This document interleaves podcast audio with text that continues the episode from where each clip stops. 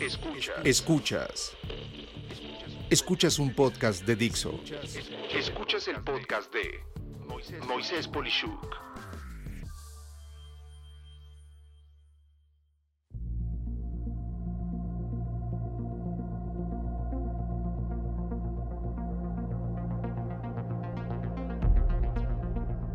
El problema del año 2038. Para muchas personas no será ajeno recordar el tema del problema del año 2000, donde se detectó cerca de 23 años antes que para esa fecha una gran cantidad de computadoras y dispositivos que dependen del manejo de las fechas y el tiempo como parte de su operación iban a fallar porque de golpe del 31 de diciembre de 1999 iban a considerar que estaban en el 1 de enero de 1900 en vez de el 1 de enero del año 2000.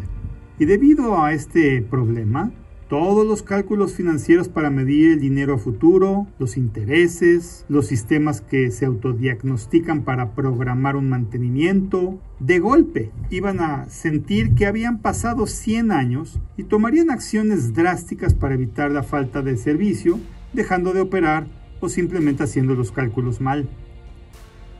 Si tú no viviste ese año, no te preocupes los que sí lo vivimos activamente en lo que respecta a la corrección del problema del año 2000, fuimos severamente criticados porque a la vista de todo el mundo no pasó nada en el año 2000.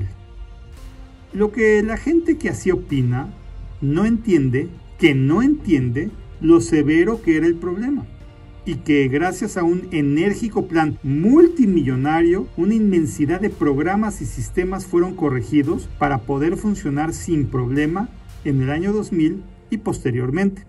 Esa gente que criticó el problema sería la misma que, por ejemplo, en plena pandemia del COVID-19, eh, bajo el supuesto de que se hubiera encontrado una cura desde que inició, minimizaría el problema, lo vería como una broma y le restaría importancia, como de hecho ha sucedido hasta por políticos y grandes empresarios, y hoy, en pleno fin de abril de 2020, ha cobrado la vida de miles y se ve lejos de acabar o por lo menos estabilizarse, precisamente por no tomar las medidas prudentes a tiempo.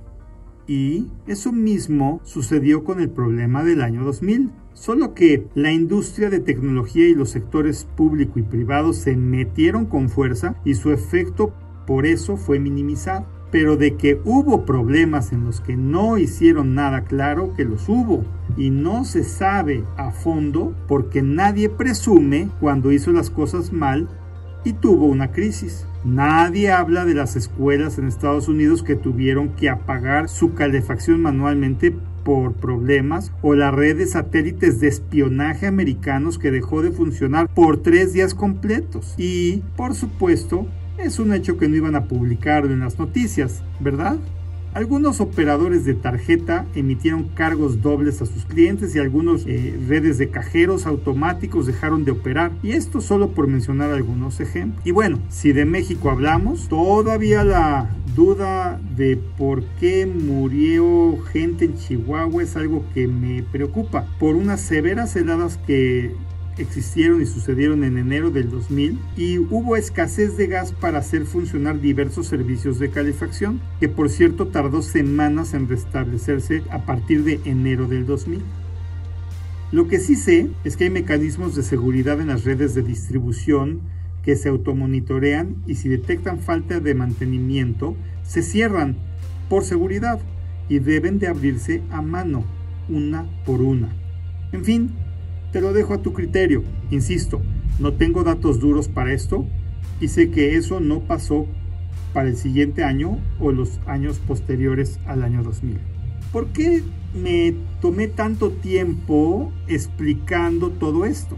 Porque tal vez sea de los primeros que escuchas con anticipación de 18 años queriéndote informar que para el 19 de enero de 2038 tendremos un problema similar al del año 2000 con equipos de cómputo y otros artefactos que emplean el tiempo, esto es las fechas, dejando de operar correctamente. El problema del año 2038 se deberá a todas las tecnologías que tienen sus cálculos de tiempo basados en 32 bits. Y si no eres alguien de electrónica, software o hardware, por favor tenme paciencia y lo explico a continuación. Para esto quiero primero explicar que una computadora o equivalente que maneja fechas en 32 bits implica que tiene, por así ejemplificarlo, 32 lugares en la memoria que pueden tomar el valor de 0 o 1.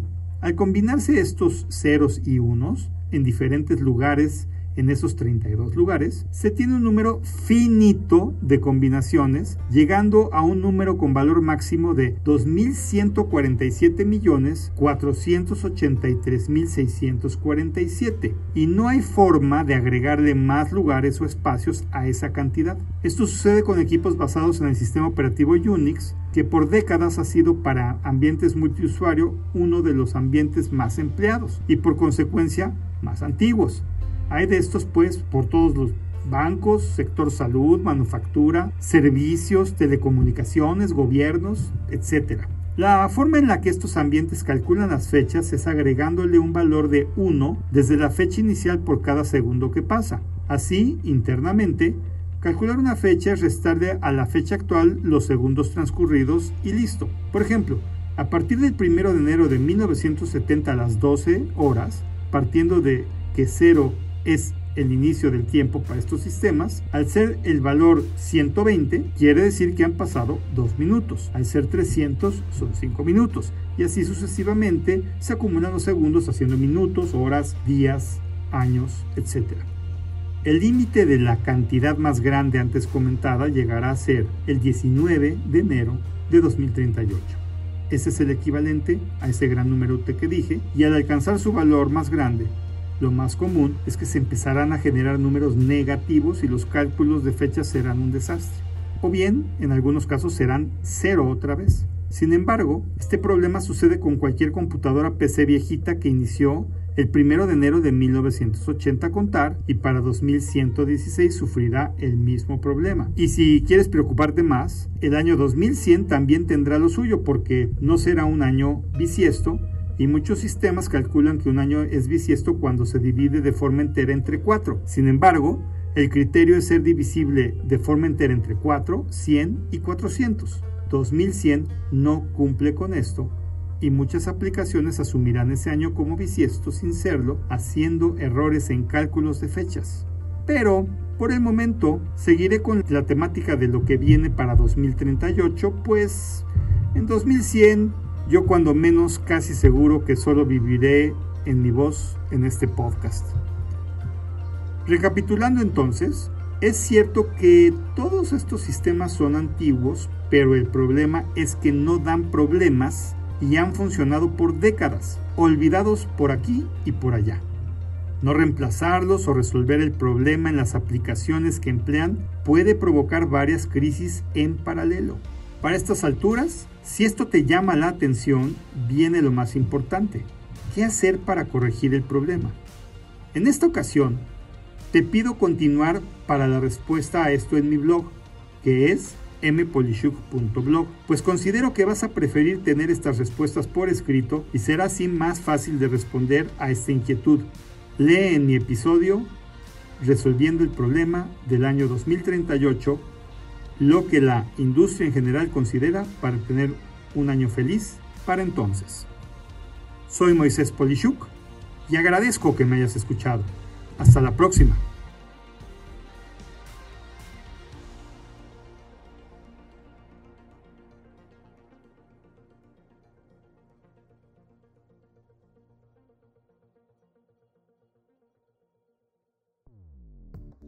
Dixo presentó el podcast de Moisés Polishuk.